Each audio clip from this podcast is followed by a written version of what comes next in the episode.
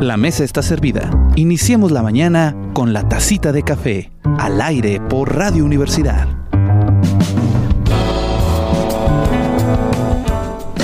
Muy buenos días, muy buenas tardes, muy buenas noches. Lo digo así porque ya sabe que Viesca en Acción nunca descansa y este material va a estar disponible como acceso universal al conocimiento para toda la población, tanto de Viesca Coahuila como para toda la comunidad universitaria de la Autónoma de Coahuila y de cualquier lugar en donde nos estén observando a través de las plataformas y redes sociales que tiene el Cactus IGE, que es la comunidad de artes, humanidades, ciencia y tecnología universitaria al servicio de la sociedad, del Centro de Investigación y Jardín Etnobiológico del Semidesierto de Coahuila, enclavado en la ciudad de Viesca, y también eh, por parte de la Facultad de Ciencias Políticas y Sociales de la Universidad Autónoma de Coahuila, Unidad Torreón, el cuerpo académico, actores, instituciones y políticas públicas al cual pertenezco. Y quiero agradecerle más que nada a la, a, doctora Elvira Hernández Carballido, eh, esta conferencia número 17, hoy lunes 15 de noviembre de 2021 a las 12 horas por estar con nosotros para darnos de su plática. Les, les, doy una pequeña entrada muy breve de su currículum porque como le decía fuera de cámara, este, me puedo aventar una conferencia de solamente del currículum de la doctora. La doctora en Ciencias Políticas y Sociales con orientación en comunicación por parte de la UNAM fue la primera en recibir este título, especialista en historia de la prensa y participación femenina. En 2013 recibió la medalla Omesi, a ver si le digo bien, ¿eh? Omesi, o, Omechihuatl por su trayectoria dedicada a la equidad de género en México, pertenece al Sistema Nacional de Investigadores SNI nivel 1. Su labor periodística de más de 30 años la llevó a ser elegida como presidenta del jurado del Premio Nacional de Periodismo en 2016. En 1988 eh, colaboró con la fundación de la Agencia de Noticias, Comunicación e Información de la Mujer AC, CIMAC. perdón, es integrante de la, Asociación, de la Asociación Mexicana de Investigadores en Comunicación, AMIC, la cual presidió de 2015 a 2017. También obtuvo el premio Águila Imperial 2015 concedido por el Colectivo Nacional de Sociedad Leona Vicario, entre muchas, muchísimas cosas más que la doctora realiza, eh, además de la radio, escribir libros, ser poeta, ser la doctora más encantadora del mundo, eh, comprometida con sus alumnas y con sus alumnos, estudiantes eh, lo digo porque fui estudiante de ella y la verdad una claridad fascinante cuando uno toma eh, sus, sus, clases y hoy nos va a hacer el favor de hablar. Yo le puse un titulote, doctora, ya sabe que yo soy bien rimbombante, pero vamos a dejar el título que la doctora escogió es la construcción del feminismo desde el imaginario comunitario, conceptos claros y humanistas para una apropiación del conocimiento científico en acciones positivas.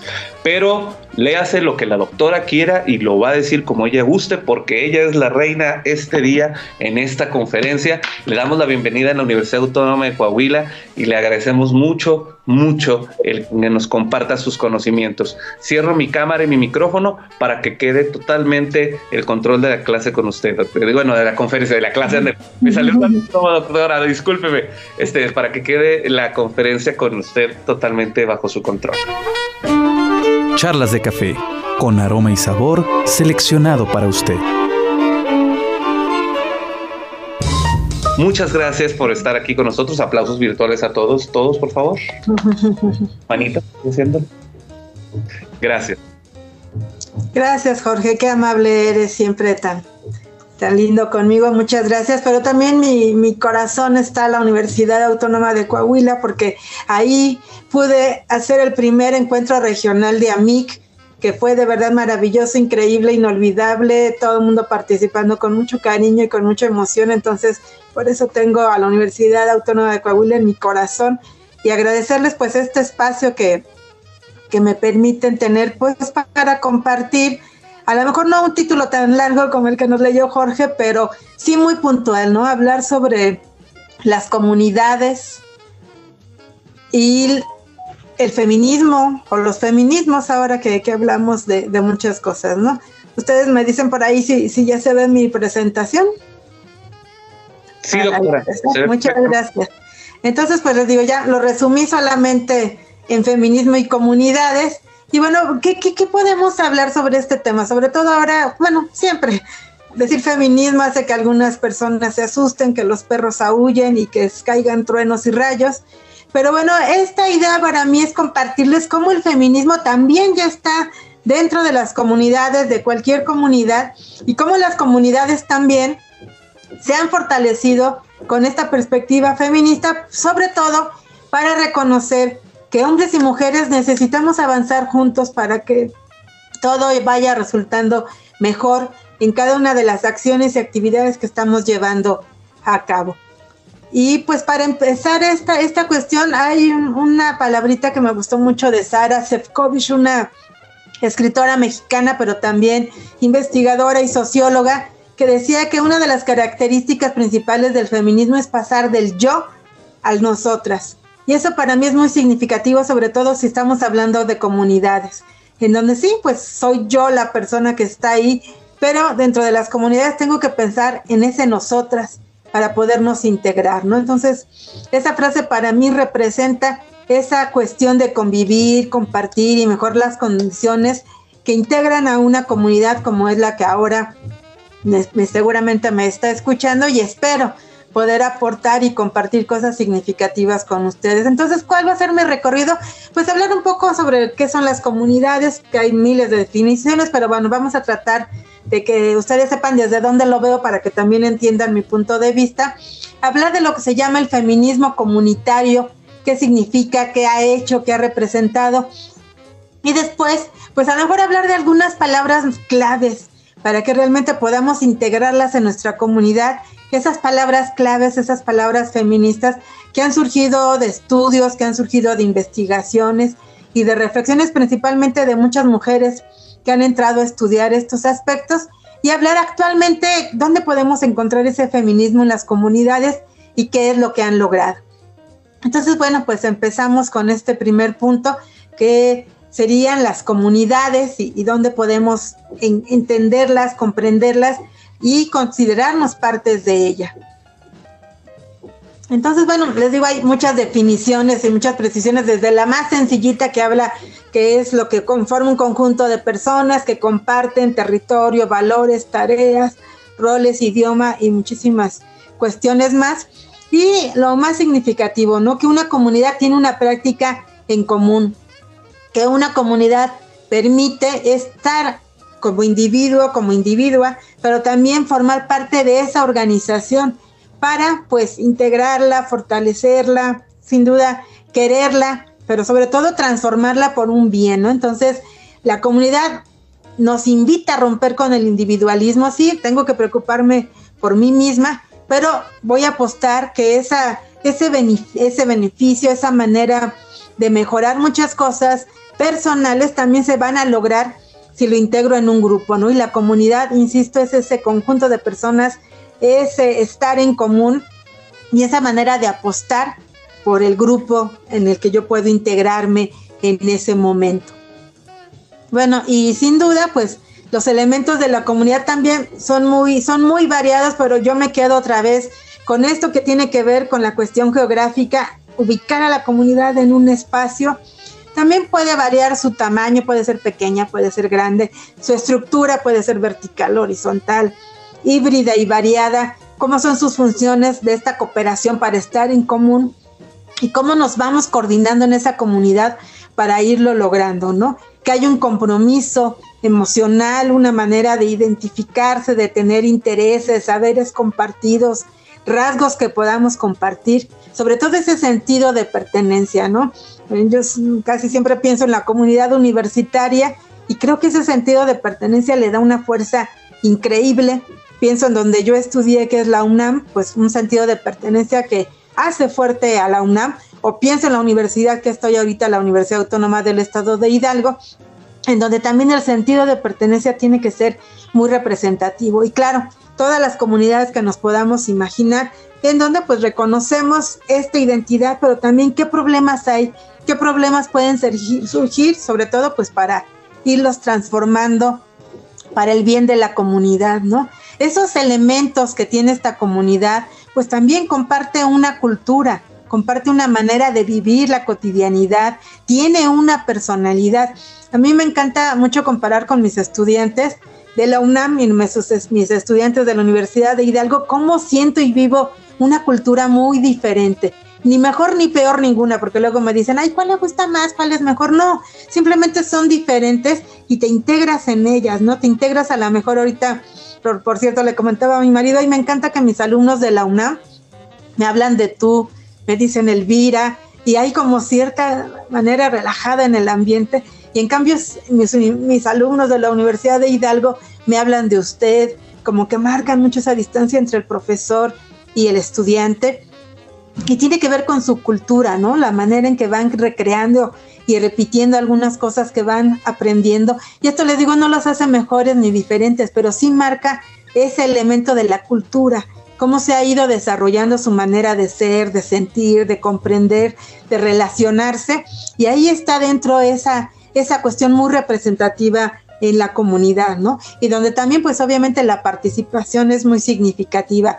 Pueden estar desde los que a lo mejor no hablan en algún instante, pero forman parte de esa comunidad.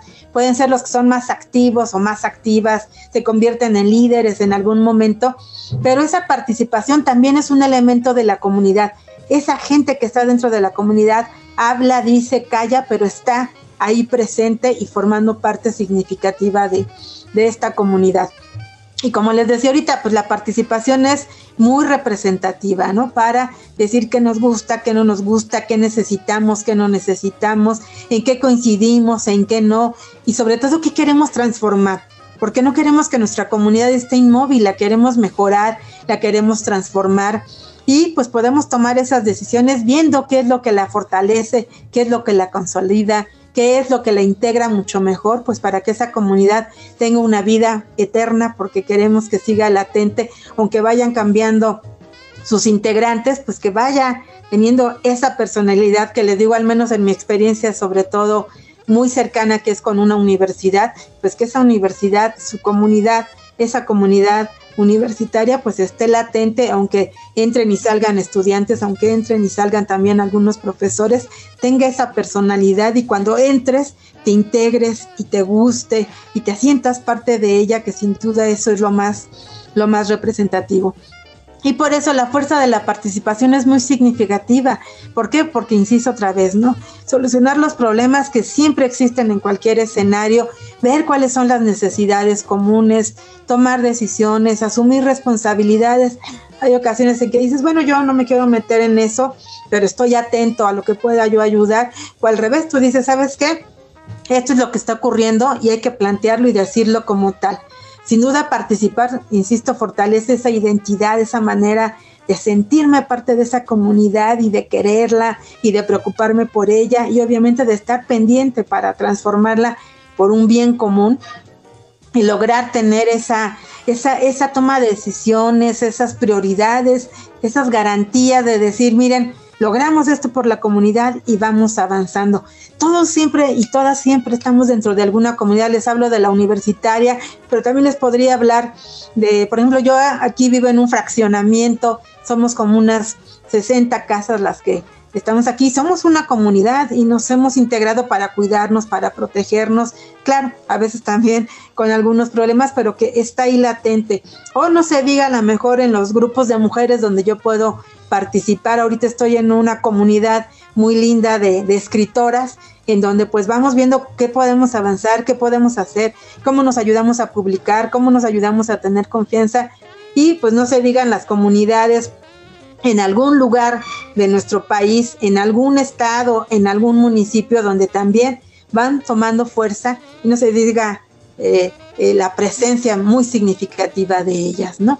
Entonces, pues en una comunidad no podemos, les digo, estar aislados y encerrados y no relacionarnos, siempre nos vamos a relacionar, siempre vamos a apoyar de alguna manera, a lo mejor colaborando, viendo alguna problemática y de manera espontánea y natural, decir, oye, ¿qué hacemos? Supimos que le robaron al vecino, vamos a hacer algo, o supimos que hubo un problema con alguna mujer que, alguien la, la molestó en algún instante, ¿qué podemos hacer? ¿no? O a lo mejor nuestra comunidad ya tiene un líder, a lo mejor formal, a lo mejor informal, a lo mejor reconocido, que de pronto también nos haga sentir y decir, oigan, está pasando esto, ¿qué hacemos? ¿A quién podemos pedirle apoyo? El, el sábado en una comunidad de escritoras que estoy, que nos llamamos las Juanelas, eh, vean qué bonito, nuestra profesora, pues obviamente es nuestra líder, y ella cómo nos va integrando para empezar a decir, estás escribiendo bien, no estás escribiendo bien, pero aparte publicarnos. Y estábamos celebrando, por ejemplo, el que ella recurrió a una institución, pues para poder publicar, pues con a lo mejor de una manera muy artesanal, pero pues con ese orgullo, ¿no? Y sentirnos todas esas Juanelas que queremos escribir inspiradas en Sor Juana Inés de la Cruz, pero vean es, esa, esa fuerza que puede tener una comunidad, ¿no? O la autogestión que también pues por iniciativa propia se organiza una, se toman decisiones, se van particularizando algunas, algunos aspectos. Creo que aquí mi fraccionamiento, donde ya tengo 18 años viviendo la autogestión, ha sido algo muy latente y por eso hemos tomado las decisiones de, de tener eh, por lo menos dos guardias de seguridad a la entrada, de colocar cámaras, que es lo que nos preocupa, la seguridad, o a lo mejor de hacer un grupo de WhatsApp y ahorita en este confinamiento apoyarnos para si alguien va a comprar algo o si alguien quiere tener algún contacto con algún centro comercial, cómo le podemos hacer. Entonces, bueno, esas decisiones que se pueden tomar desde dentro o las negociaciones, decir, bueno, yo soy una comunidad que necesita pues que tengamos mejor internet, eh, como pasa en algunas comunidades, y bueno, pues a lo mejor ver, eh, vamos con Telmex, hacemos ahí una negociación, vemos qué podemos hacer y pues que nos instalen un buen internet en estos espacios, ¿no? Y claro, les hablo desde mi perspectiva urbana, medio urbana, universitaria y mujeril, pero son las comunidades con las que tengo yo más relación y a las que identifico y en las que veo esto que en teoría se dice, pero que realmente está ocurriendo en nuestras realidades. Pero también en estas comunidades, en estas comunidades que estamos presentes, estamos hombres y mujeres dividiendo así nuestra sociedad en esos dos cuestiones muy, muy puntuales por las cuestiones corporales, ¿no? El cuerpo femenino y el cuerpo masculino, y a lo mejor por eso identificamos a los hombres y a las mujeres.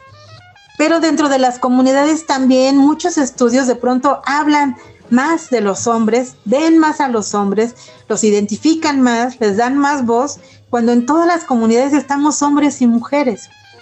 Y este ruidito y esta molestia y esta lata, pues casi siempre la trae una visión feminista. Cuando te das cuenta que de pronto sí, ahí estamos hombres y mujeres, pero a ellas no las he escuchado, aunque ellas participan, no las he visto. Hace algunos meses una colega de Oaxaca hizo una tesis muy, muy bonita sobre el movimiento que hubo en Oaxaca con la APO. Y ella decía, yo veía muchas maestras ahí apoyando, pero en la prensa nadie hablaba de ellas. Y ellas estaban haciendo una labor insignificativa, muy importante, no mejor ni peor que los hombres, pero estaban ahí y ¿por qué no las veían? Entonces el feminismo nos va a ayudar a mirar esa comunidad y a ver dónde estamos nosotras y obviamente sí, dónde están ellos, pero que esa mirada, esa participación sea dentro de un contexto lo más posible de igualdad o de equidad, porque sí ya sabemos que a lo mejor no podemos ser totalmente iguales, pero sí podemos tener los mismos derechos, las mismas oportunidades, las mismas obligaciones, y esto es lo que sin duda va a empezar a crear una situación que es este feminismo comunitario. Ellos están visibles y lo valoramos y lo queremos y nos parece muy significativo, pero también queremos que ellas ya no estén invisibles, calladas o olvidadas. Queremos que en la comunidad hombres y mujeres tengan la presencia latente en cualquier instante y en cualquier momento. Y es así como pues pasamos a lo que se ha empezado a llamar feminismo comunitario. ¿Qué es este feminismo comunitario? Pues miren, principalmente yo creo que un punto de partida muy significativo fue la década de los 70 donde en diferentes países del mundo, y esto lo retomé de una revista donde yo escribí mucho tiempo que se llama FEM, y me gustó mucho porque empezó a, decir que estaba pasando en diferentes países donde las mujeres empiezan a ser muy visibles.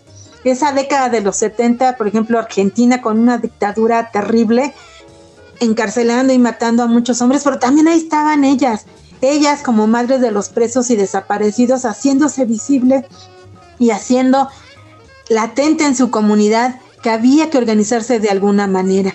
En Chile igual había unas grandes y terribles represiones y también las mujeres empiezan a organizar junto con los hombres o en Uruguay, en Paraguay.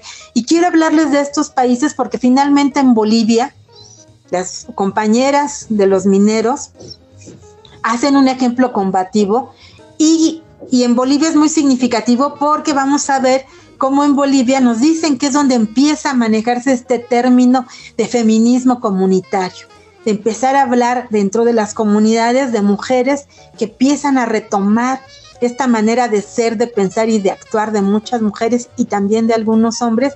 Y hay un libro muy significativo que si a ustedes les interesa lo pueden obtener en línea y que a, mí me ha encantado siempre consultarlo, que es Hilando Fino desde el Feminismo Comunitario de Julieta Paredes, que nos da una pauta, sin duda su portada es muy significativa, porque habla de estas mujeres de las comunidades de estos países de América Latina y esta manera en que ella las observa y las ve y se da cuenta que el feminismo sí está llegando, pero principalmente a las capitales, a las ciudades, a esos escenarios urbanos y que de pronto también tenemos que ver otros escenarios, tenemos que ver otros espacios que laten en cualquier territorio y en cualquier lugar y que a veces pues de pronto también hay comunidades que, insisto, las hacen invisibles o las olvidan y que tenemos que tenerlas latentes. Entonces, en este hilando fino de Julieta Paredes nos va marcando una pauta que después se empezó a llamar feminismo comunitario. ¿Y qué es lo que dice Julieta? Pues algo que, que insisto y que a veces parece que se pierde o se olvida o se contrapone, que hombres y mujeres estamos en una comunidad en ambos sentidos relacionándonos unos con los otras y que ella, ella marca algo muy significativo, ¿no? Entonces, bueno, parte de su experiencia que está en Bolivia, y ella dice, bueno, es que en la comunidad estamos hombres y mujeres, pero no nos han visto a nosotras, porque parece que ellos son los que hablan, ellos son los que representan. Y aquí insisto mucho porque de pronto, sobre todo los compañeros empiezan a decir, ay, ya me estás regañando, ya me estás rechazando. Esto no lo hacen por, por maldad o porque así las hormonas se los ordenen, sino porque estamos dentro de una construcción social que lo ha ido marcando de esa manera. Pero como ahorita vamos a ver, bueno, como finalmente esto es cultural, lo podemos transformar y por eso el feminismo se ha animado e insiste en que tenemos que percibir a los hombres y a las mujeres. Y sobre todo el feminismo comunitario exige mucho, insiste mucho en que si en la comunidad hay mujeres y hombres, tenemos que reconocer ambos lados. Esos dos aspectos tienen que estar latentes. Si esos hombres son gays, si esas mujeres son lesbianas, también están ahí latentes en la comunidad, aunque su cuerpo esté representando un sexo que sea el femenino o el masculino, su manera de ser y, sentir las transforma de alguna manera, pero eso tampoco las aísla, ni las hace menos, ni, ni las tiene que ocultar, ¿no? Pero tradicional, sexistamente a lo mejor, estamos ahí, cuerpos de mujeres y cuerpos de hombres, sí hay otras sensaciones, sí hay otras perspectivas, pero tenemos que estar en ese equilibrio en la comunidad y en eso insiste mucho Julieta Paredes en ese aspecto. Y ella hace como una propuesta teórica que no saben a mí cómo me ha gustado, cómo la retomo cada vez que puedo y creo en ella. Creo en esto que ella plantea como el feminismo, en donde digamos, vamos a ver a las mujeres de la comunidad, vamos a hacerlas visibles junto con los hombres y cómo podemos verlas, hacerlas visibles y marcar esta equidad, este equilibrio que queremos, pues a través de cinco escenarios que ella marca muy significativos, que son el espacio, el cuerpo, el movimiento, la memoria y el tiempo. Ella los acomoda de otra manera, pero eh, yo los entendí mejor de esa forma y por eso les quiero explicar que primero hay que ubicar a la comunidad en un espacio, luego identificar esos cuerpos que están dentro de esa comunidad para ver esos cuerpos de qué manera se mueven o de qué manera no se han movido y esos cuerpos y ese espacio y ese movimiento, qué memoria está provocando en nosotros para que a lo largo del tiempo la tengamos presente. Entonces esta combinación que hace ella, de verdad que es hermosa, es muy puntual y es un punto de partida del feminismo comunitario. Para que hablemos de feminismo comunitario tenemos que ubicarnos en el espacio, en el cuerpo, en el movimiento, en la memoria y en el tiempo. Claro, ella hace esto mucho más profundo de lo que yo los ahorita les puedo platicar en menos de una hora, pero ese espacio, ¿dónde nos ubicamos? Dicen, dicen, les digo, la experiencia es desde Bolivia, pero lo van abriendo totalmente y es lo que ahorita yo les he comentado, ¿no? En todo, en todo territorio donde podemos ubicarnos, ¿en qué espacio estamos? Bueno, a lo mejor yo, Elvira Hernández Carballido, en el espacio donde me ubico, pues sí, es en mi casa, donde también puede, haber una pequeña comunidad. Mi fraccionamiento también es una comunidad en donde estudio, donde trabajo, que es mi universidad, es otro espacio en el que me muevo y que también es una comunidad. En el de periodistas, donde estoy también ubicándome, en el de investigadora, en el de escritora. Son esos espacios donde estoy. Pero esos espacios, como insiste mucho Julieta Paredes, ojalá hubiera una horizontalidad, Ojalá todos nos tratáramos por igual, pero casi siempre las jerarquías son muy latentes y de pronto por ahí nos pueden afectar en esas relaciones, pero insiste ella, primero hay que ubicarnos que sí pertenecemos a un espacio, que sí estamos dentro de ese espacio, que es un país, una ciudad, y les digo, y cada vez lo podemos hacer mucho más puntual. Y en ese espacio, ¿qué está ocurriendo? Nos estamos complementando, nos estamos diferenciando, nos rechazamos, nos hacemos visibles o invisibles, tenemos autonomía, tenemos representación, intercambiamos, hay interacción. Entonces, ubicarnos en un espacio, identificarme con él, les digo, es muy significativo. Entonces, yo sé que en mi universidad puedo hacer cosas porque formo parte de esa comunidad y que como escritora estoy en una comunidad de escritoras donde también me puedo yo identificar, puedo ver qué es lo que puedo hacer y en mi fraccionamiento también sé que estoy ahí presente. Entonces, ese espacio, dice Julieta, es un punto de partida muy significativo, que nos reconozcamos dentro de él, nos veamos dentro de él, tengamos identidad y lo vayamos planteando. Pero en ese espacio donde nos ubicamos, nos dice ella, híjole, nuestros cuerpos de pronto también nos marcan, nuestros cuerpos también de pronto pueden marcar alguna cuestión en donde la libertad, el respeto, el afecto, la complementariedad parezca que no está muy latente, porque estamos muy conscientes a veces o muy inconscientes también de que esos cuerpos marcan diferencia.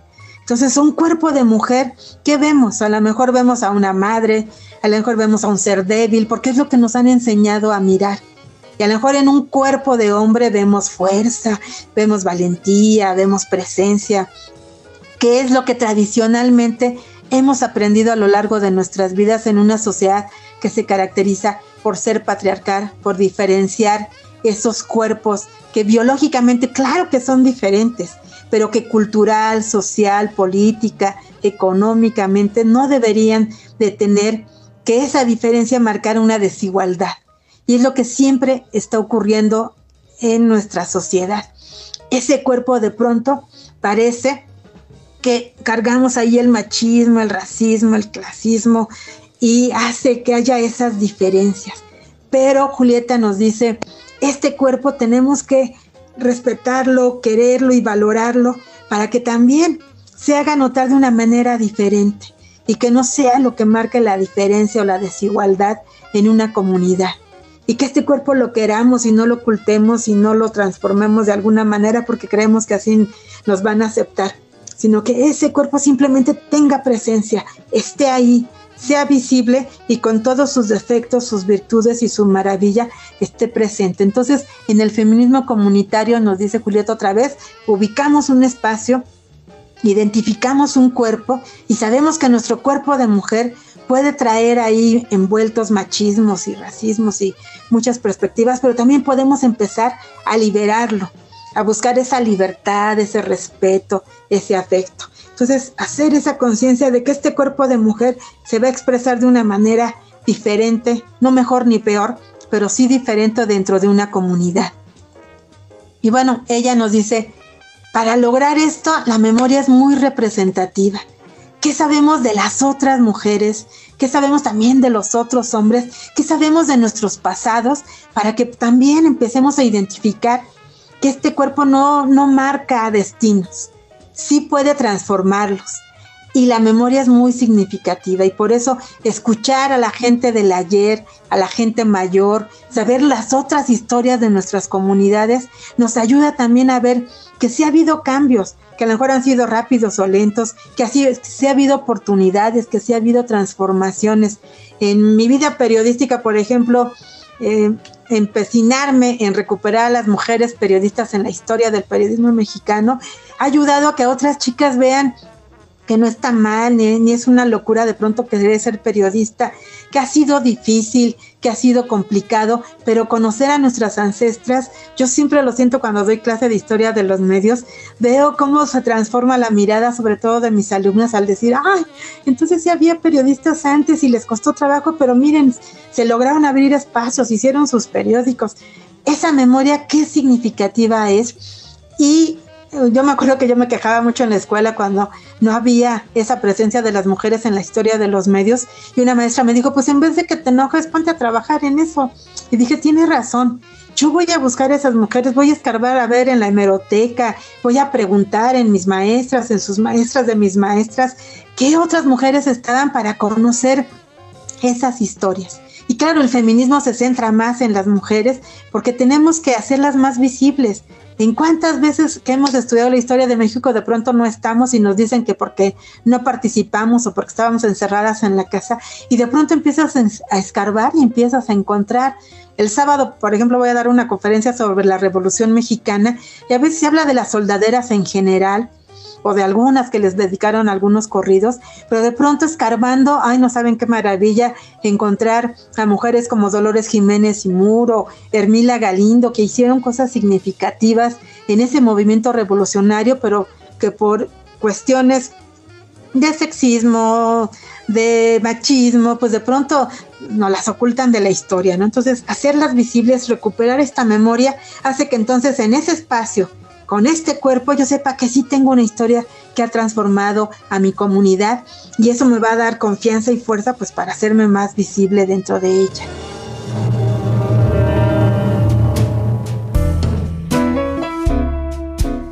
Bebe tu tacita de café, pero al pasito, no te vayas a quemar. Regresamos.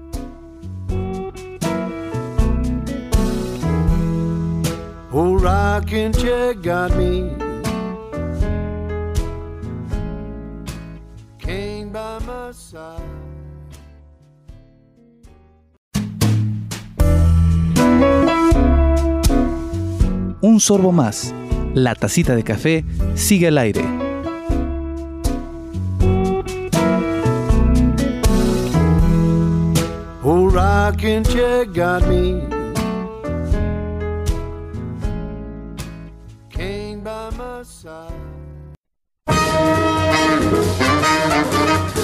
Y pues sí, en este espacio, en este cuerpo y en esta memoria, veo que, las cosas sí se mueven, sí se transforman, sí se han transformado. Entonces, esto nos hace, nos da todo el interés pues para que estos sueños y estas responsabilidades las veamos como acciones que pueden estar ahí latentes y que se pueden estar transformando, ¿no? Que las instituciones no siempre son las mismas a las que yo confronto, que las generaciones no son las mismas y por eso a lo mejor mi abuela vivió otras cosas, mi madre vivió otras cosas, yo vivo otras, y mis hijas o mis alumnas o las siguientes generaciones pueden ver que realmente las utopías se van cumpliendo y que a lo mejor ver a una mujer al frente de un periódico parecía algo raro, pero resulta que desde 1873 ya una mujer había sido directora de un periódico o hace ratito di una conferencia sobre las mujeres en la radio y les decía, pues ahí está María Luisa Ross también al frente de una radio y ahora a lo mejor pues no hay el número que quisiéramos de mujeres directoras de radio o de periódicos, pero ya las hay. Esto se ha ido moviendo, esto se ha ido transformando y la misma las mismas licenciaturas de pronto eh, que te digan, no es que antes, ¿qué mujer iba a estudiar ingeniería? Y ahora ves a tantas ingenieras esto sí se puede mover, esto sí está en movimiento. Y el feminismo comunitario, vuelvo a decir, insiste en eso. Estamos en un espacio, tenemos un cuerpo representativo, tenemos que hacer memoria de ese cuerpo para ver que está en movimiento, que se está transformando y que por lo tanto cuando nos dicen, ay, ¿cómo crees que eso no se puede cambiar? Cuesta trabajo, pero se pueden transformar muchas cosas en nuestra sociedad. Y por eso el tiempo puede y no puede estar a nuestro lado, pero tenemos que hacerlo aliado.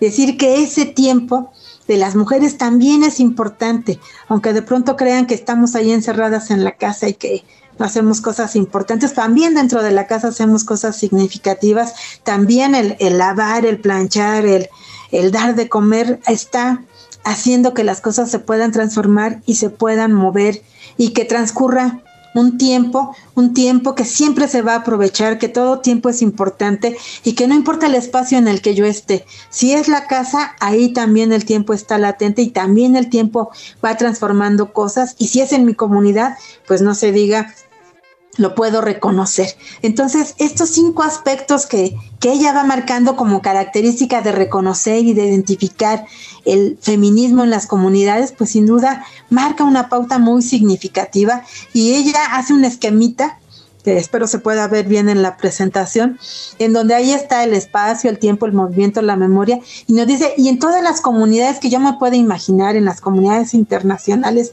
si quiero pensar en ellas, en las que hablan de instituciones o que podríamos llamar departamentales, en las comunidades que están dentro de las ciudades o en las comunidades que están dentro de los escenarios rurales, el mover este tiempo, espacio, cuerpo, memoria y movimiento, pues hace posible que creamos en, en una comunidad que está formando una humanidad que estamos deseando.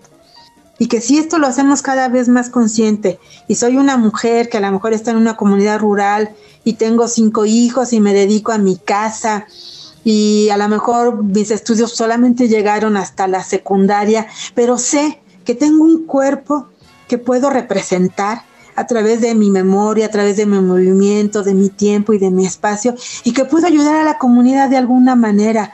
Soy una mujer que, que está lavando y veo que, que, está faltando el agua, pues veo cómo organizo, cómo, cómo participo, cómo digo que necesitamos esta cuestión. O en la ciudad también, bueno, estoy viendo que la seguridad cada vez está peor, que la violencia está creciendo, pues bueno, voy a ver cómo organizo, cómo logro que a través de mi espacio, mi cuerpo, mi memoria, mi movimiento, mi tiempo, pueda transformar y realmente encontremos maneras de protegernos o a lo mejor estoy en una organización, en una institución, en una universidad como yo y veo que a lo mejor el tema de mujeres no se había tratado, veo que a lo mejor alguien está acosando a mis alumnas o noto que a lo mejor en algunos temas se les olvida mencionar a las mujeres, bueno, pues a lo mejor que mi cuerpo represente que soy esa mujer que quiere tener una memoria, que quiere provocar ese movimiento, que quiere que el tiempo realmente transcurra a nuestro favor y que me ubique en un espacio. Entonces, si ven esta aportación que se hace desde el feminismo comunitario, nos ayuda a identificarnos y a vernos dentro de estas comunidades a la par con los hombres, a la par como seres humanos y logremos pues las mejores transformaciones en esa comunidad. Bueno, pero entonces, ¿qué va a ser el feminismo comunitario? Bueno, ellas lo autodefinen como un movimiento sociopolítico que está en el sentido, en su objetivo principal de construir una comunidad, pero que esa comunidad crezca y se desarrolle con una igualdad visible ante los hombres que en una comunidad yo sepa que sí, fulanito es el líder, pero que el grupo de las fulanitas está haciendo algo significativo. O al revés, que ella es la líder, pero que también ellos y ellas se están moviendo. El feminismo comunitario sí apuesta por una comunidad, por un bien común, pero donde tienen que estar hombres y mujeres. Y si no están ellos, pues realmente esa propuesta de construir una comunidad va a enfrentar muchas complicaciones. Pero bueno, esto que yo les estoy contando, ¿qué, cómo se hace? ¿Cómo se puede lograr? ¿Hay alguna guía? Bueno, pues a lo mejor no hay una guía ni una receta, pero sí puede haber lecturas, sí puede haber palabras que nos ayuden a entender cómo podemos transformar esta situación. Y es así como, bueno, me centro principalmente ahorita en las mujeres mexicanas, porque de verdad tenemos tiempo hablando sobre la presencia de las mujeres. Insisto, el feminismo cree en este equilibrio entre hombres y mujeres, pero mira más a las mujeres, porque son las que no nos hemos visto o a quienes no nos han visto en muchas comunidades. Y ahí está Sor Juana, en una comunidad religiosa, reflexionando, escribiendo y diciéndonos que ella está estudiando porque no quiere saber más, sino porque quiere ignorar menos. Y ahí viene esa transformación hablamos de Sor Juana, pero fueron muchas monjas en muchos conventos que escribieron, que contaron sus historias, que se hicieron visibles y vimos lo que en ese momento de la época colonial muchas mujeres sentían y pensaban. De esta comunidad, por ejemplo, de, de los conventos, de estas hermanas, de esta Sor Juana, pues surgió un término que ahora es muy común dentro del ámbito feminista, que es la sororidad, que es hablar de esta comunidad de mujeres que se ayuda, se acompaña, se quiere, se respeta, se identifica y que tiene que lograr esa presencia y esa transformación. O si me voy a otra época, por ejemplo, a Leona Vicario, en esta comunidad de gente que estuvo luchando por la libertad de ese país que se transformó en México, Fíjense, Leona Vicario con otras mujeres combatieron, a lo mejor no con la misma fuerza y presencia de Hidalgo y de Allende y de Morelos, pero ellas también dieron la vida, ellas también dieron dinero, ellas también escribieron algunas cuestiones. Y Leona Vicario, por ejemplo, esta frase que es muy famosa de ella, cuando Lucas Alamán empieza a escribir las primeras páginas de la historia de la independencia, no pone a las mujeres, y alguien le dice, ¿por qué no las pone? Y dice él, pues porque entraron a la independencia por seguir a los hombres, no tenían ni idea de lo que se estaban peleando. Y Leona Vicario escribe una carta que publica en donde dice ella, no siempre el amor es el móvil de las acciones de las mujeres. Nosotras también creemos en la gloria y en la libertad y esos no, no son sentimientos extraños. Entonces, si ven, estas mujeres en sus comunidades veían a veces esa manera tan difícil de lograr algo, esa manera tan difícil de que les reconocieran su participación, y ahí está esa voz, ahí está esa provocación latente. O ya, aunque su apellido es extranjero, Laureana Gray, eh, hizo una comunidad hermosísima que, bueno, como de eso hizo mi hice mi tesis, me encanta, Laureana hizo una comunidad de mujeres que querían ser periodistas a finales del siglo XIX, cuando las mujeres no iban a la universidad, cuando las mujeres todavía no tenían derecho a votar y que había tantas complicaciones.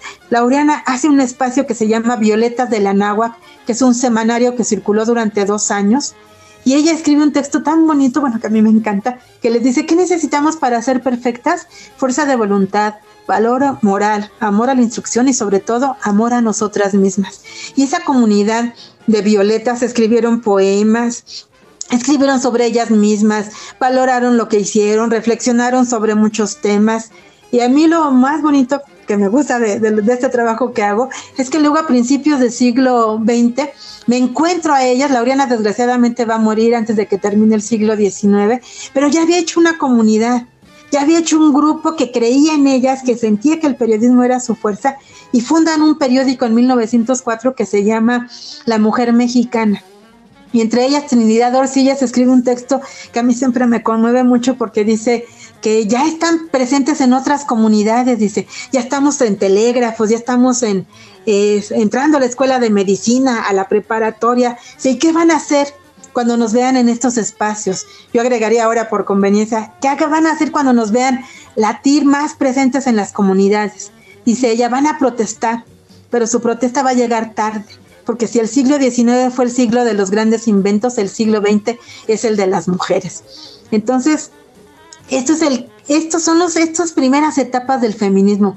Ninguna de ellas se llamó feminista, ni, reconocía a lo mejor el feminismo como tal, pero ya estaban haciendo visibles a las mujeres, que es, que es una de las pautas del feminismo, ¿no? Que nos vean, que actuemos, que nos reconozcamos, que se, avancemos hacia algo. Y ellas lo hicieron a través de estos espacios, de estas comunidades. Y después lo fueron haciendo poco a poco, eh, no, se diga cuando luchan las mujeres por el voto, hacen una comunidad muy representativa que fue el Frente Único Pro Derechos a las Mujeres, y ahí estaban las maestras, las campesinas, las empresarias, las profesionistas, luchando por el voto de las mujeres, que bueno, se, van, se va a tardar como siempre en reaccionar la sociedad, y aunque ellas empiezan esta lucha en los años 30, pues va a ser hasta mitad del siglo XX, cuando, un poquito más, que se nos dé el voto y se nos considere ciudadana. Y en ese contexto hay otra mujer muy significativa, que es Rosario Castellanos, que pues va a empezar ya a escribir de una manera muy formal y su tesis que hace poco ya se hizo libro, una tesis escrita en 1949 que se llama sobre cultura femenina, dice Rosario Castellanos, a mí me enseñaron que donde vivimos hay un mundo que se llama cultura, pero que yo por ser mujer no puedo entrar me han dicho que ahí solo viven los hombres. Dice, y entonces pues yo la verdad ya me había creído ese cuento, pero cuando empiezo a estudiar veo que hay mujeres escritoras, que hay mujeres pintoras, y digo, pues no, que la cultura no es parte de nosotras. Y dice Rosario Castellanos, pues entonces me voy a poner a estudiar cómo le hicieron ellas. ¿Cómo lograron meterse de contrabando, dice Rosario Castellanos, a formar parte de la comunidad cultural? ¿Cómo invadieron ese terreno prohibido, ese territorio donde nos dicen que no podíamos pisar? Y este punto de partida de Rosario Castellanos en México para mí es muy significativo porque son las primeras pautas de empezar a encontrar términos y reflexiones para que tengamos las palabras que explican por qué ocurre esto en nuestra sociedad, por qué ellos de pronto son visibles y nosotras no.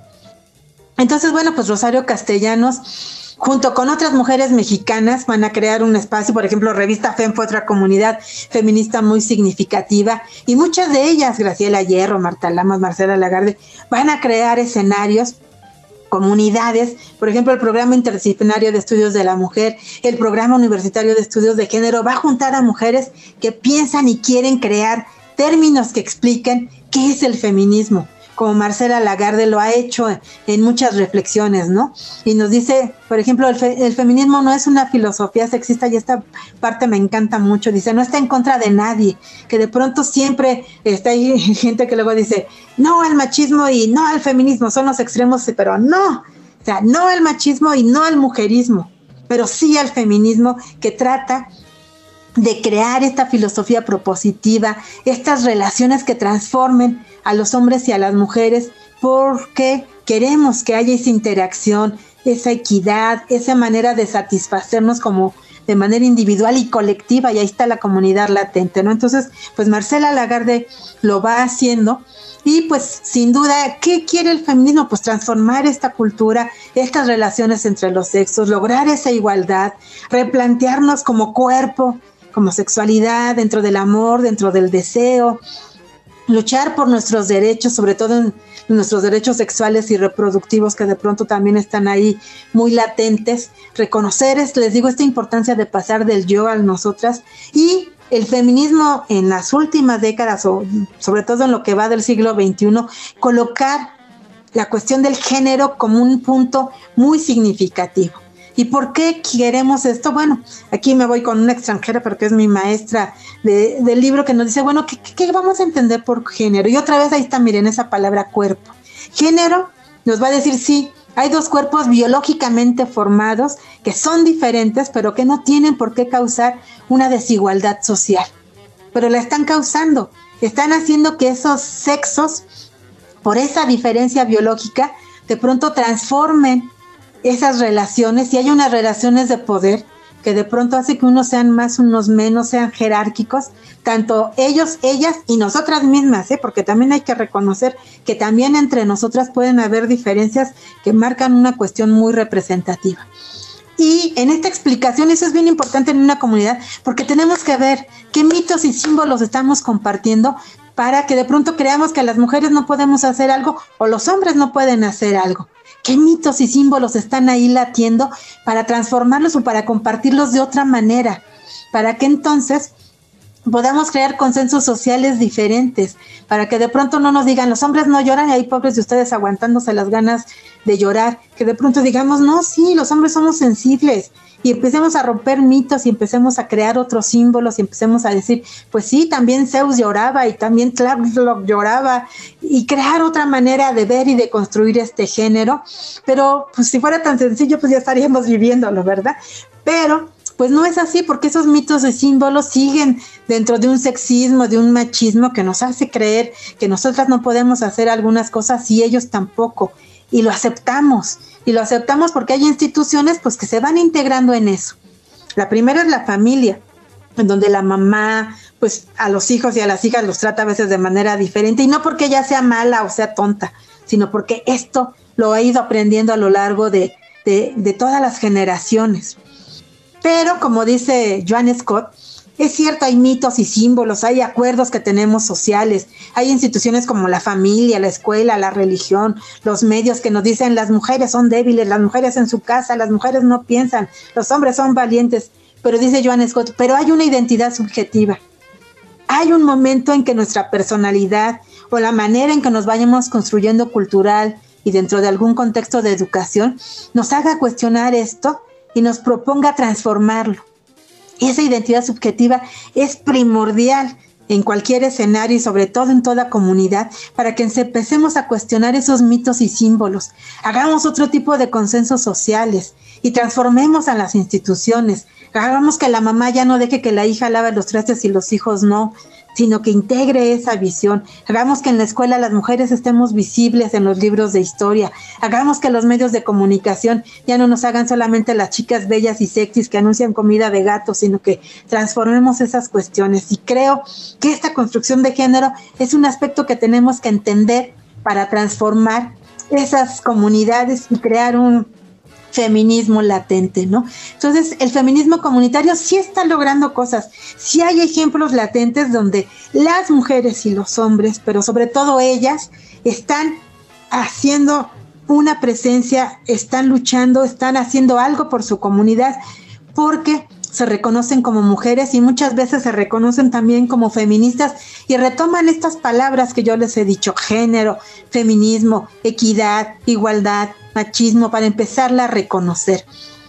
Sobre todo, ellas reconocen que la lucha no es contra los hombres, es contra el sistema patriarcal donde estamos hombres y mujeres. ¿Qué es ese sistema patriarcal? Bueno, ese sistema patriarcal es el que nos ha enfrentado como hombres y mujeres, el que hemos construido todos y el que tenemos que empezar a debilitar. Y que vayamos reconociendo que juntos y juntas podemos transformar esta situación. Y por eso hay, el que hay que identificar es al patriarcado, ese conjunto que hace que de pronto creamos, nos hagan creer que lo que representa lo masculino es lo representativo, que de pronto ese dominio masculino que se ha dado porque dicen que son los fuertes y los valientes, pues es el que hace esas jerarquías. Entonces hay que romper con ese patriarcado para transformar ese grupo, esas relaciones y cómo pues de construyendo esa construcción de género, tratando de compartir otros tipos de mitos, destruyendo esos estereotipos, rompiendo con esas frases sexistas y machistas y falocéntricas y todos los calificativos que ustedes les quieran encontrar, es el patriarcado el que ha creado esa manera de creer que todo lo que representa lo masculino es lo importante y todo lo que representa lo femenino es lo que tiene que estar ignorado, invisible o aislado. Entonces, si vamos transformando esta manera que el sistema patriarcal ha creado, pues sin duda podemos transformarlo, pero como les digo, si fuera sencillo, fuera muy, pues lo estaríamos viviendo. Y el patriarcado es fuerte y es necio y cuando ve que, que casi se está debilitando, pues empieza a usar la violencia como ahorita la estamos viviendo, porque no quiere dejar este poder, porque hay algunas personas que sí se han beneficiado con ser hombres, con ser machos, con tener algunas presencias ahí latentes, y hay mujeres que de pronto también se han vestido de macho porque ven que de esa manera a lo mejor logran algún dominio. Ay, qué difícil es hacer esto, pero bueno, como soy muy optimista, por eso estoy aquí dándoles esta charla y diciéndoles que creo en eso. Entonces el feminismo comunitario cree en esa manera de reconceptualizar las cosas, de realmente de crear unas relaciones de género que rompa con esas estructuras patriarcales, que rompa con esa subordinación que se les está imponiendo a las mujeres y se logre transformar. Porque si se logra transformar eso, sin sin duda pues nuestras acciones van a ser diferentes, van a ser equitativas. No importa si es un hombre o una mujer el líder, pero que todos participen y que ese líder o esa lideresa o, o como le queramos llamar, reconozca que ahí están ellos y ahí están ellas y las integremos con la misma fuerza y con la misma actitud que debe de tener alguien que sí cree y sí apuesta por el feminismo, ¿no? Entonces sí hay comunidades, hay muchos ejemplos de comunidades donde están a las mujeres haciendo cosas por ellas mismas, por su comunidad y junto con los hombres, ¿no? Entonces, esta comunidad de San Francisco Triplan de México, pues ellas estuvieron latentes en esta lucha por la tierra, por los territorios, por el agua, porque tenían esa certeza de que ellas mismas estaban representando a su comunidad y que eran fuertes porque son mujeres Les habían dicho que eran débiles, pero se dieron cuenta que no era así y por eso lucharon por su comunidad, ¿no?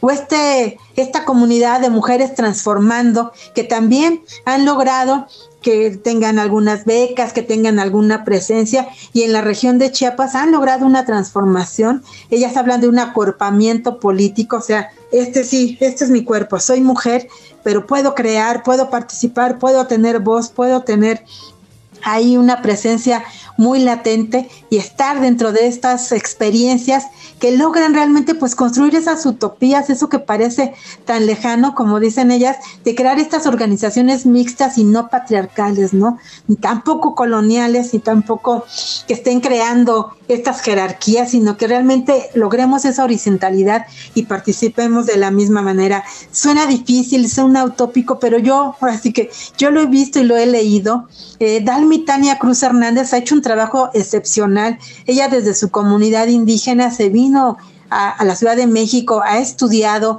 ha manejado algunos aspectos Allí tiene un trabajo precioso. Su tesis de doctorado está en línea del Mitania Cruz Hernández.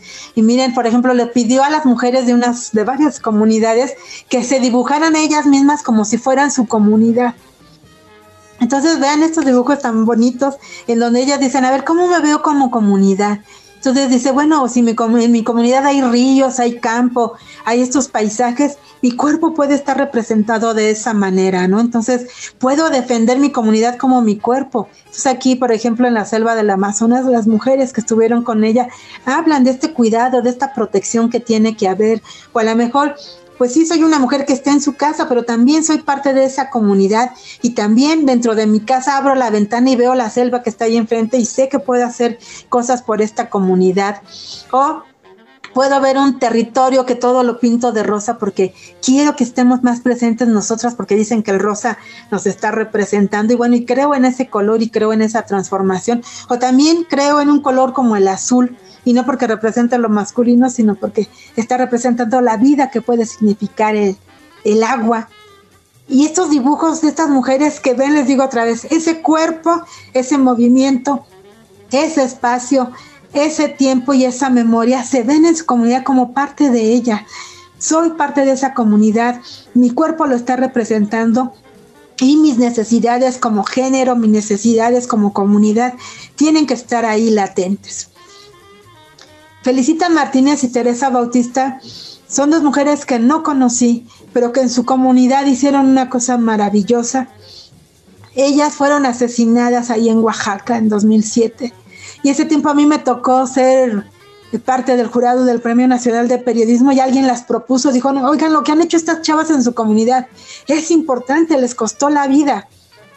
¿Por qué no les damos un premio de periodismo a ellas?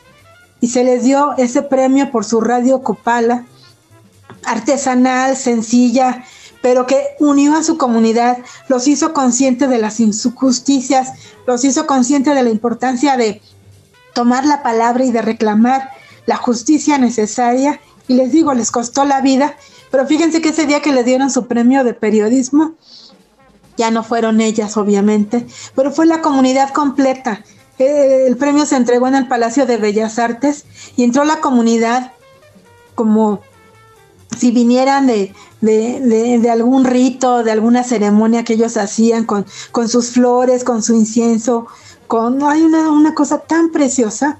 Y fíjense que las chicas jovencitas, así como Felicitas y Tere, pues que eran jovencísimas, ay, yo las abrazaba y les decía, ay chicas, cuídense mucho. Y ellas me decían, somos comunidad y nosotros vamos a, tomar la estafeta y vamos a seguir haciendo radio comunitaria en la región mixteca. Y eso es lo que yo siento que Felicitas y Tere hicieron. Su cuerpo, su memoria, su movimiento, su espacio, estas cuestiones que ellas se dieron cuenta que eran significativas, movieron a su comunidad. Eso es el feminismo comunitario.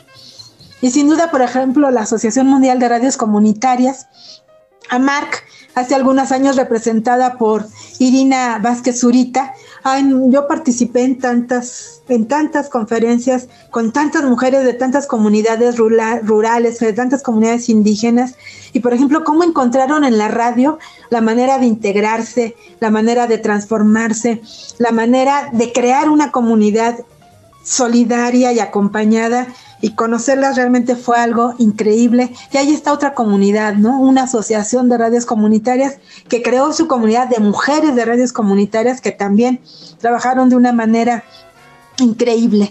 Entonces, pues yo insisto, este feminismo comunitario es el que hace muy, muy, muy claro y muy visible este espacio que me hace pertenecer a una comunidad, este cuerpo que me hace sentir hombre o mujer, que me tiene que hacer visible y que me tiene que lograr ese equilibrio entre ambos, que me va a permitir interactuar porque voy a preservar mi memoria con cada uno de mis actos y de mis maneras de decidir. Y eso va a lograr que esa comunidad siempre esté en movimiento y que el tiempo sea un aliado para confirmar la existencia de esa comunidad.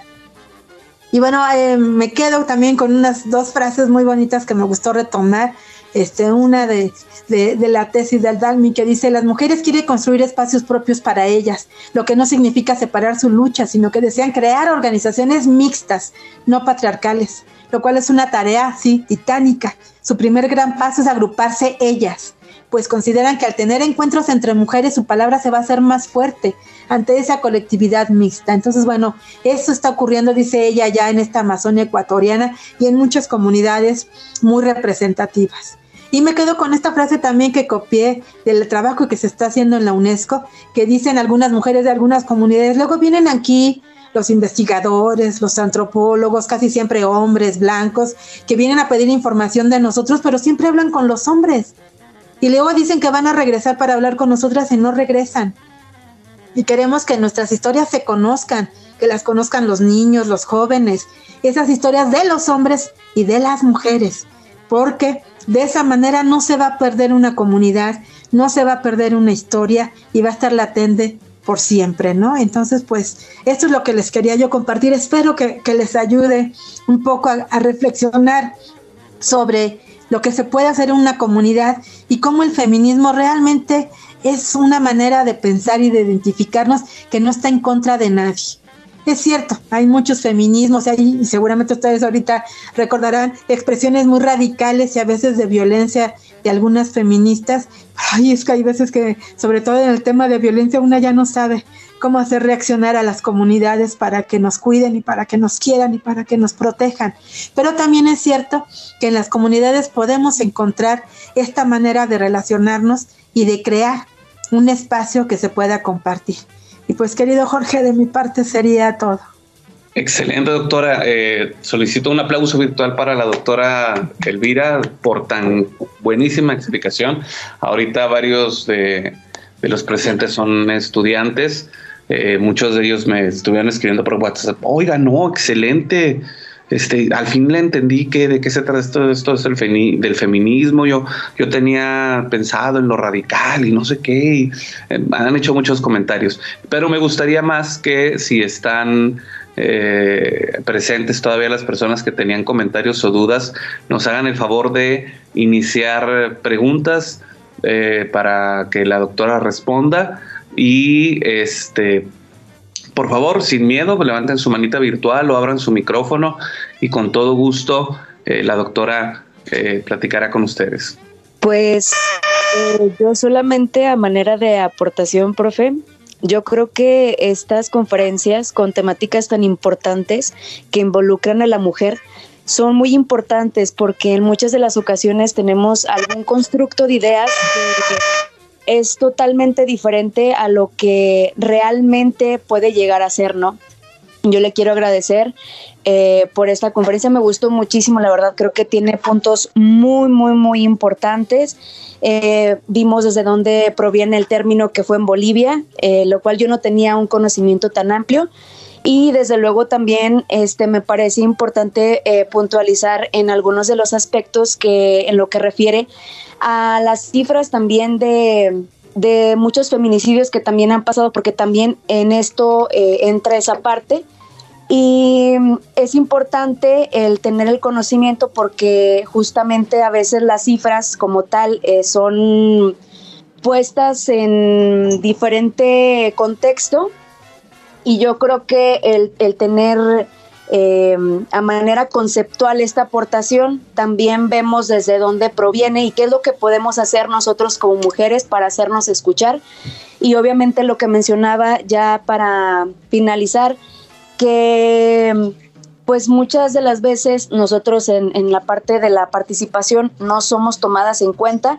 Se habla como tal del tema, pero eh, no se le da esa relevancia que, que, debería de tener y es por eso que en muchas de las eh, protestas que se han dado a lo largo de, de toda esta historia, eh, pues surge la violencia como tal, pero creo que es también un reflejo de lo que las mujeres día con día eh, podemos llegar a, a, vivir en diversas situaciones. Muchas gracias y eso es todo por mi parte.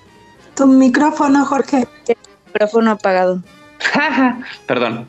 Este, gracias Perla por tu comentario, este y resumen, síntesis de, la plática de la doctora. Eh, hay una pregunta en el chat del doctor Jorge Alejandro Aguirre Joya. Dice, muchas felicidades a la doctora por esta plática tan especial sobre el feminismo en la comunidad. Le agradecemos su tiempo y disposición para trabajar con nosotros. En cuestiones de una duda, ¿qué nos puede recomendar a quienes trabajamos en comunidades rurales, ejidos, para apoyar el feminismo y equidad de participación y conceptualización de los cambios de roles de género que a la mujer dejan de lado por la tradición cultural en, la, región. Sí, gracias. Pues yo digo que llegar con este planteamiento que a mí me encanta desde que lo conocí de Julieta Paredes, de hablar de estos elementos, de esta cuestión del, del cuerpo, del espacio, y en este, bueno, yo lo acomodé en ese orden porque digo, yo creo que algo muy importante en las comunidades es primero el espacio, que te sientas parte de ese lugar y que después digas, pues sí, estoy en este espacio, pero mi cuerpo pues no es igual al de él ni al de ella, pero ese cuerpo es el que me puede representar de alguna manera y empezar a escribir sobre él. Estos ejercicios que les han dejado en muchas comunidades me gusta. O sea, ¿cómo ves tu cuerpo y cómo lo dibujarías si te sintieras tu comunidad y los, los integras? pero también ese cuerpo de mujer pues es muy diferente, vivimos cosas muy diferentes a los hombres y creo que eso también puede ayudar a que de pronto te empieces a fortalecer, a sentir que eso no tiene por qué debilitarte. Entonces me parece que esa es una manera de empezar a aproximarte en las comunidades, ubicar ese espacio, ubicar ese, ese cuerpo. Y después creo que algo que a mí me gusta mucho también es recuperar esas historias. ¿Qué hizo la abuela, la tatarabuela? ¿Qué hacían? ¿Cómo curaban?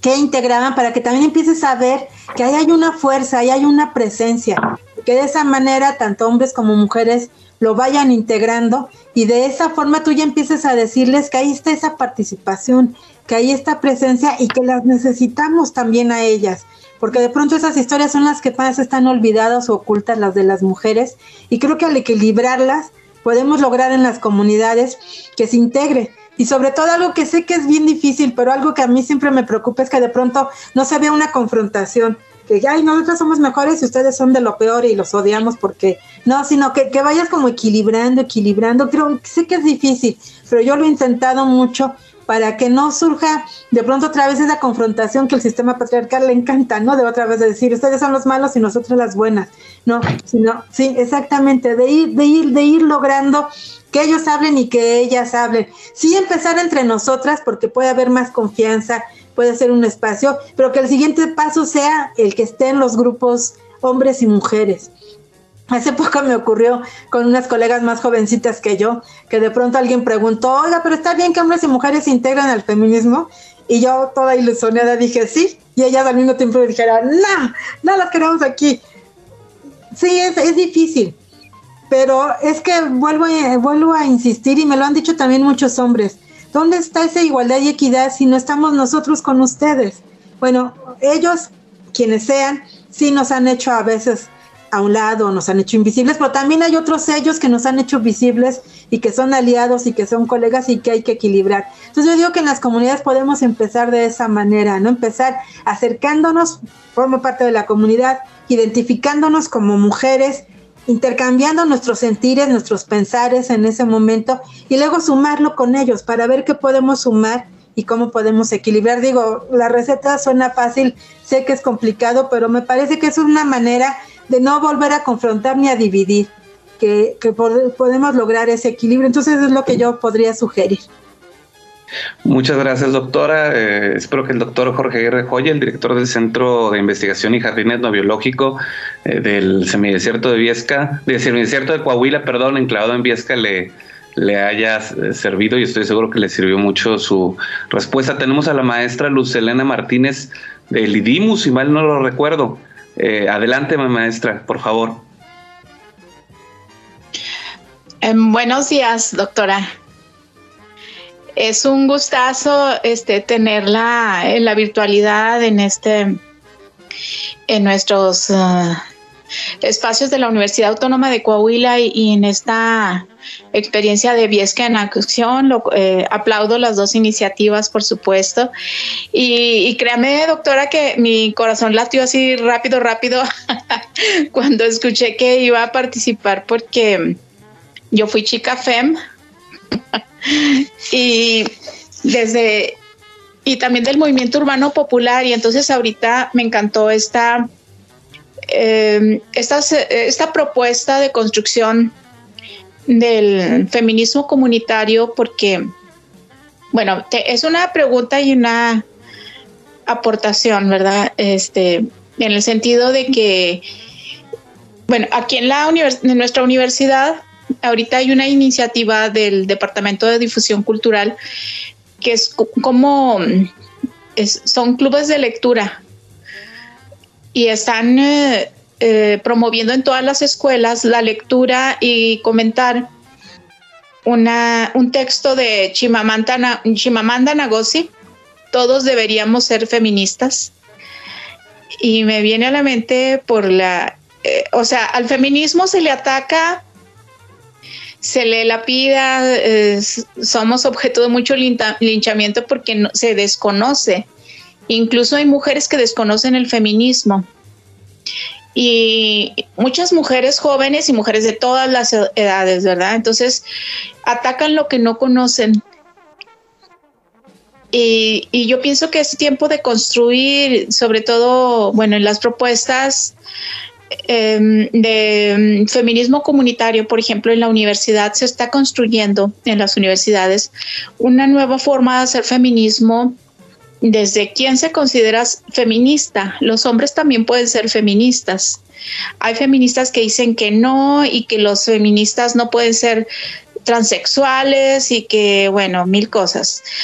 Entonces yo pienso que incluso en la parte de cómo experimentamos el cuerpo, cómo experimentamos el territorio, está esa construcción, ¿verdad? A mí me, encantaría, doctora, si nos puede dar un punto de vista de cuál es el, estado actual en las universidades, sobre todo porque es, si batallamos para que haya feminismo, o sea, a veces hay así como que las iniciativas aisladas, disgregadas, todas así gregarias, ¿verdad? Eh, eh, finalmente somos el, feminismo también es, eh, es em, el sujeto social que aborda el feminismo, que enarbola el feminismo, o la sujeta social. si es la mujer, los hombres están llamados a ser eh, su propio movimiento, pero también a unirse al feminismo, decir, ah, bueno, yo estoy con ustedes, ah, bueno, yo soy feminista por esto, quiero hacerlo de esta manera. Entonces, mi pregunta va en ese sentido, ¿cómo es, ¿cuál es el estado actual de las universidades? Porque, por ejemplo, la masculinidad también es una construcción y el feminismo es una... Cierra la puerta, hija. Es una forma Ay, perdón. Bueno, esa es una muestra de que los espacios se entrelazan. Eh, aunque nosotros no querramos, ¿verdad? Eh, por ejemplo, eh, las personas jóvenes y de todas las edades cada vez más están viviendo su sexualidad en la virtualidad, están viviendo la comunidad en la, en la virtualidad.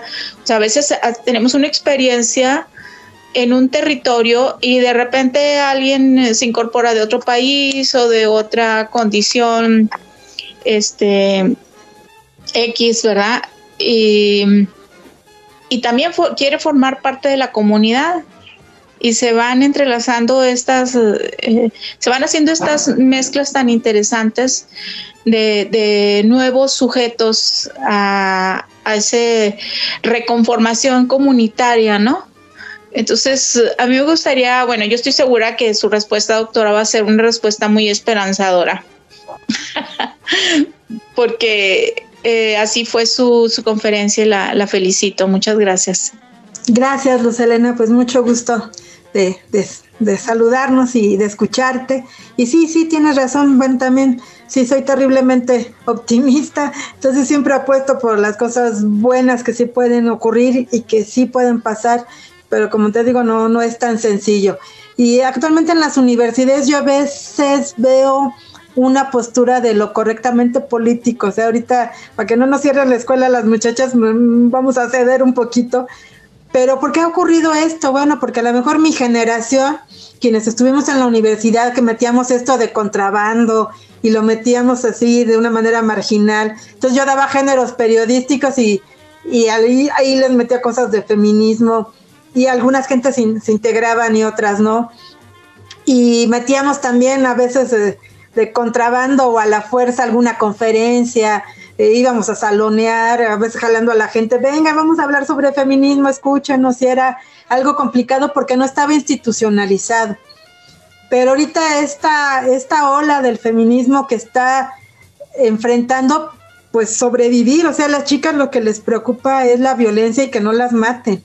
Y esa ha sido una sacudida terrible que duele, que enoja y que provoca una furia que no se ha podido parar. Y esa furia logró lo que en muchos años muchas de nosotras en las universidades no hemos logrado a veces, ¿no? Que de pronto abran una eh, oficina, un departamento, una dirección de género, al plan de estudios por lo menos una materia se integre sobre cuestiones de género. Y eso yo lo veo de una manera positiva. Claro, sigue siendo optativo y hay veces también que de pronto me da miedo que de pronto ahora estamos adoctrinando y no estemos compartiendo la ideología feminista con los chicos y con las chicas en las universidades, ¿no? Entonces eso me preocupa un poco, pero hay esa manera de ir cediendo sobre todo de, la, de la institución universitaria, de, de hacer y de abrir esos espacios pero creo que los podemos aprovechar de una manera en que sí, en el plan de estudio se integre ya este tipo de, miradas en las lecturas, en las materias, en los eventos que se organizan, ya se abre una mesa sobre feminismo, sobre género, y no haya ya luego tanto estas resistencias.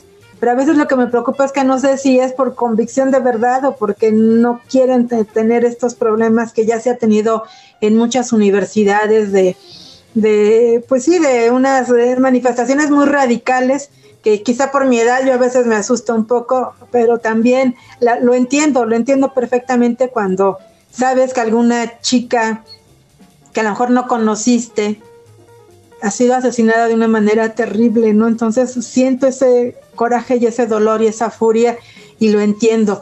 Pero creo que, podemos, eh, ahorita fíjate que estoy haciendo una investigación sobre el feminismo en Hidalgo y las de mi generación hablamos mucho de la negociación, hablamos mucho de sentarnos frente a, quien toma las decisiones para decirle, a ver, queremos esto y no, y queremos que las chicas intenten también, porque las chicas ahorita no van y destrozan todo y le dicen, a ver si no reaccionan, ¿no? Entonces, buscar el equilibrio podría ser, y yo a lo mejor como profesora, nosotras como profesoras, podemos a lo mejor de esa manera compartir desde esa perspectiva. Claro, también tengo compañeras que son las primeras que que salen con la antorcha, pero pues podemos como equilibrar.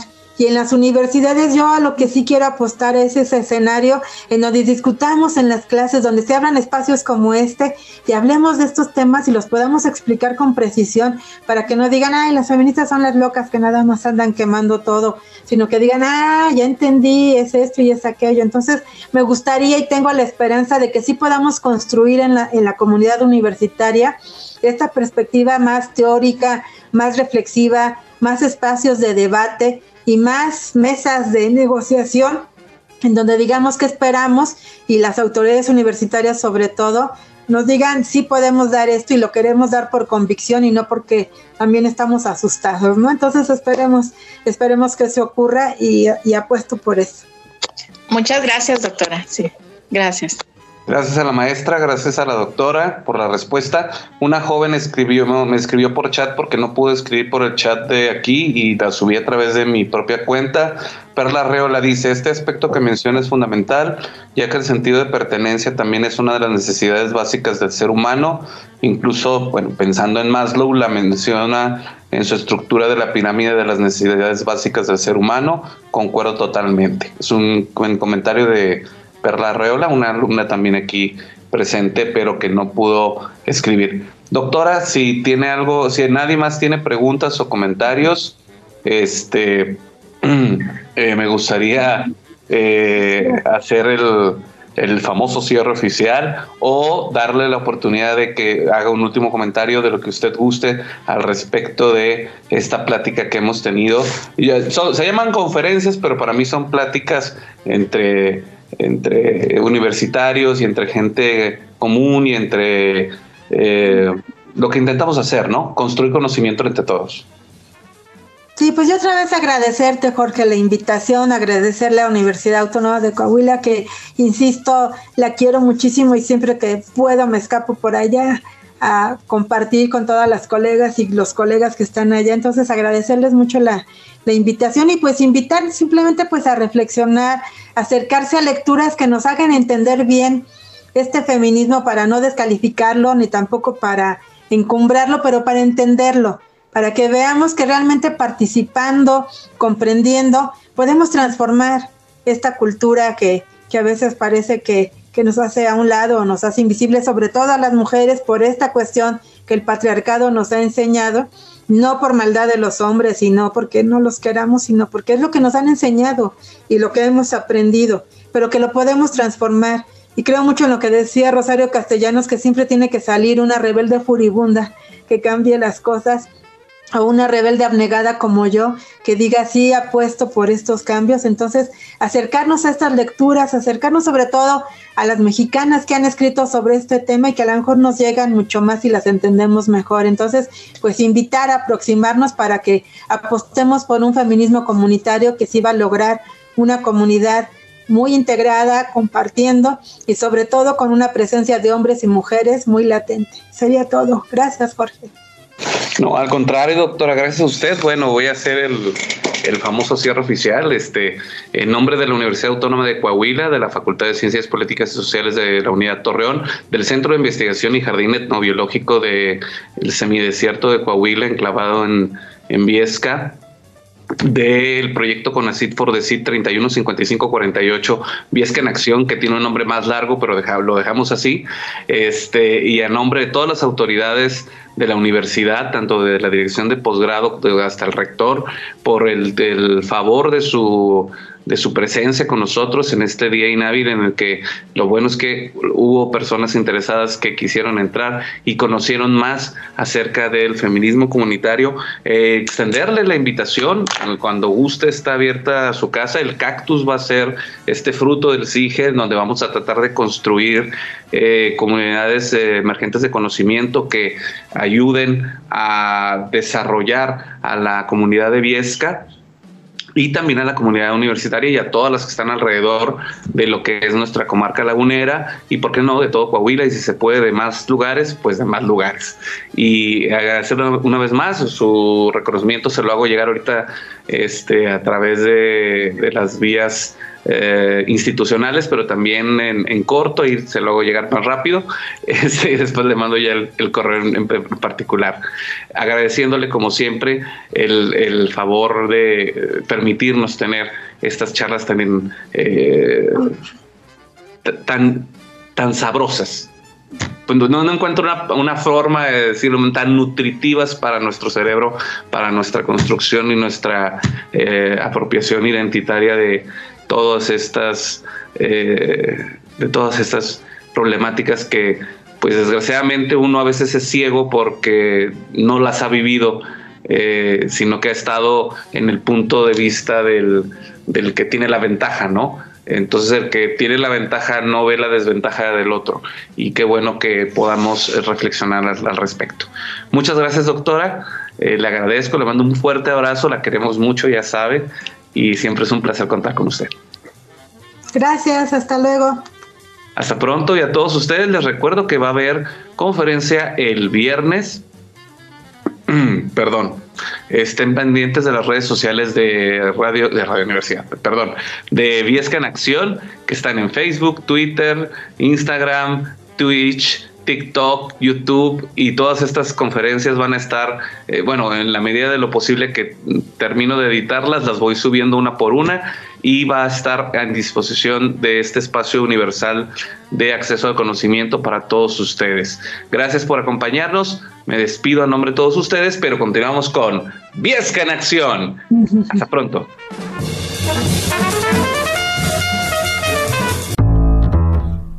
Terminada la taza, cada quien al trabajo o a su casa. Nos escuchamos en la siguiente conversación en la tacita de café